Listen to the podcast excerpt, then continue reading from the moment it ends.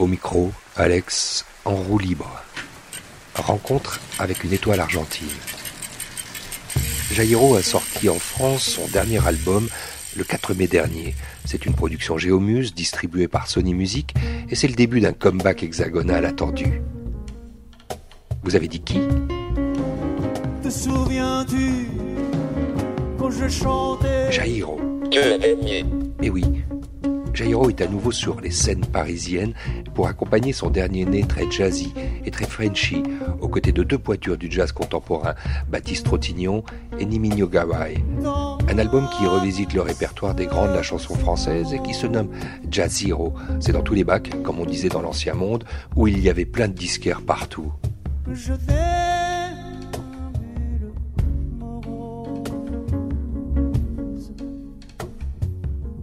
Jairo, c'est la résurrection permanente. Et si vous le voulez bien, on entre dans la légende, celle d'une étoile argentine qui a marqué la France des années 70, celle d'un artiste sensible et qui, après plus de 50 ans de scène, adore se raconter.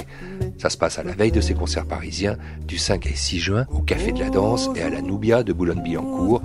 On écoute une belle histoire, pas un discours, un souvenir qui brosse les contours d'un destin du music hall.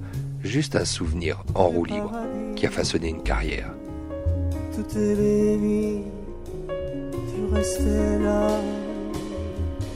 Parlons de cet enfant que vous étiez, de ce mélange indien-espagnol sur cette terre de Cordoba, de cette province argentine, où vous naissez le, le 16 juin 1949, Jairo. Il y a un souvenir qui souvent remonte à votre mémoire de cette enfance, où, où très vite vous, a- vous savez que vous allez être un artiste.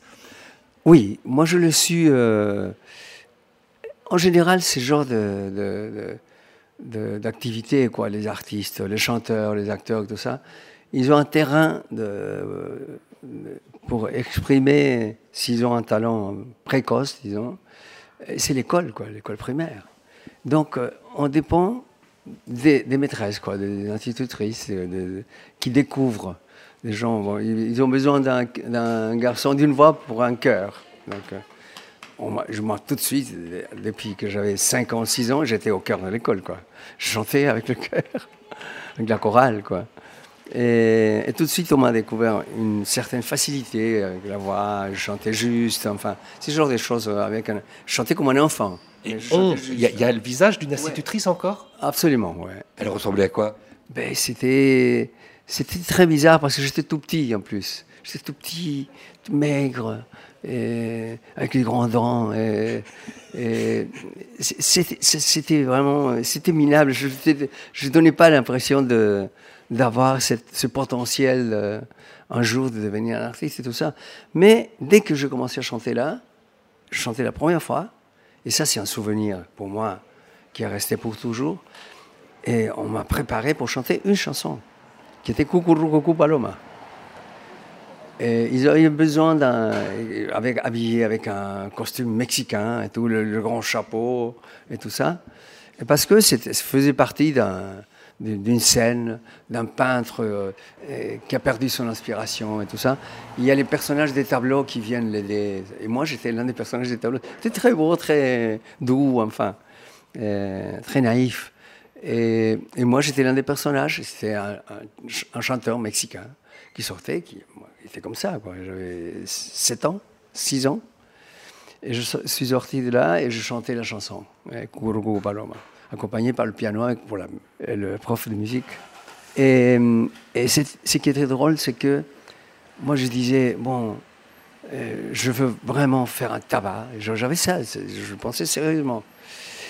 Et je suis avancé sur la scène, une petite scène, était plein le salon, le- tous les voisins, quoi, les, parents des, des vos morts. parents Oui, oui, et mes parents aussi, et mes frères, ma sœur, et tout ça. Et j'essayais, je essayais d'ouvrir la bouche, je ne pouvais pas.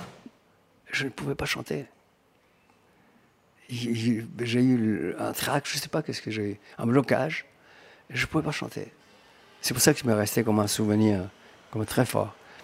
Et quand ils- j'ai commencé à écouter des rires, des gens, ils commençaient, c'était euh, à rire, disant Oh là là, haha, ils criaient des trucs, les enfants, ils sont cruels, les enfants à l'école. Il y a les il y a les regards, vos parents Voilà. Et je dis regardez comme ça. Et, tout- et je, et je me suis rappelé d'où je répétais la chanson. Mon père, il avait, à cette époque-là, il avait construit une autre, une pièce, il avait rajouté une pièce à la maison. Une pièce assez importante. Et elle était vide. Et c'est là où je répétais la chanson. Je fermais la porte, et dans l'espace vide, on entend sa voix. Et c'est là où j'ai découvert la voix. Parce que je l'entendais, et je chantais, je ne pouvais pas chanter en public. Je ne voulais pas que mes, parents soient là, avait- je, voulais que, je voulais personne avec moi. Et je chantais. Et un jour, j'écoute des bruits comme ça en dehors. et j'ouvre la porte comme ça, subitement. Il y avait mes parents. Et, euh, tout, c'était, c'était le public. Donc, mais et je fermais immédiatement. Donc, je n'étais pas habitué à chanter devant des gens. Alors, me sortir de là pour me mettre devant les voisins, enfin tout le, le quartier qui était là, et pour moi, c'était un coup. Et c'est pour ça que je On pouvais appelle pas ça un cauchemar. Voilà, c'était comme un cauchemar. Et là, ma tête, c'est ça qui a fonctionné bien. C'est pour ça que un garde un souvenir extraordinaire de ce moment-là. Ma tête m'a fait, euh, m'a mis une fois encore dans cette pièce-là, vide. Et je pensais ça, et je commençais à chanter, et je chantais. Je sais que je chantais, parce que je ne me souviens pas. Je sais que je chantais parce que tout le monde euh, me félicitait, tout le monde venait m'embrasser. Ils étaient tous contents. Et à partir de là, je n'ai jamais arrêté de le faire.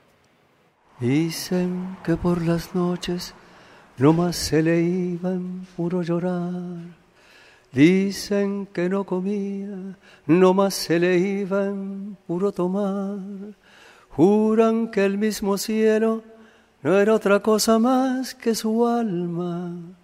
Cómo sufrió por ella, que hasta en su muerte la acompañaba.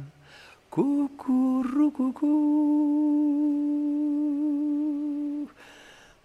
Cantaba cucurrucucú.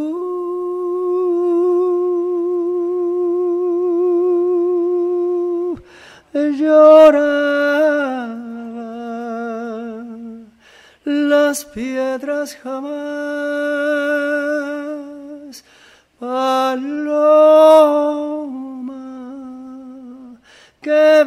saber de amores.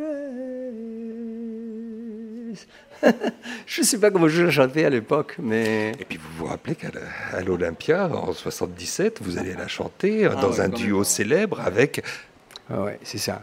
Là, c'était aussi une surprise parce que ça revenait toujours, cette chanson, dans, ma vie. C'était la chanson du départ, donc j'avais j'avais, enfin, j'étais un homme tout petit. Et un jour, c'était la, première fois que je passais la télé en France, c'était dans une émission de, de Gilbert Carpentier qui s'appelait Numéro 1. Numéro 1. Et c'était le numéro 1 de Nana Mouskouri. Et alors, je suis allé, et euh, j'étais dans la loge de Nana. Il disait, bon, j'allais chanter la chanson du disque qui venait de sortir, une chanson qui s'appelle Es la nostalgia, qui trouvait, euh, qui a été, qui a trouvé, qui a, été, a eu un bon accueil, mais n'était pas suffisant cet accueil. On avait besoin d'un coup de pouce, quoi, de plus, euh, plus importante, pour que euh, vraiment une et qui, comment on dit ça, qu'il y ait- une importance vis-à-vis du public, enfin, et qu'il soit plus connu. Et, et cette émission-là a fait le, le- vrai le miracle, quoi. Parce que Nana, à un moment donné, me dit, Eh, mais c'est formidable, c'était en direct, donc. euh, c'était pas facile à improviser dans une émission de télé, tout était réglé, on chantait tout en direct, c'est formidable cette, cette époque-là. Et, je chante la chanson avec, euh, la avec la guitare. Je finis de chanter ça. Et Nana vient vers moi et me dit Mais vous avez une très belle voix argentine et tout ça, avec sa, voix très douce. Elle me dit Mais on pourrait chanter quelque chose ensemble et Je dis Oui, j'étais surpris. Mais qu'est-ce que je pourrais chanter avec elle ensemble En français? Je dis En français? Non, non, non, en espagnol. Je chante au Cucurru Cucu Paloma, elle m'a dit. Vous vous rendez compte hein encore une fois, apparaissait, comme ça, par surprise, la même chanson.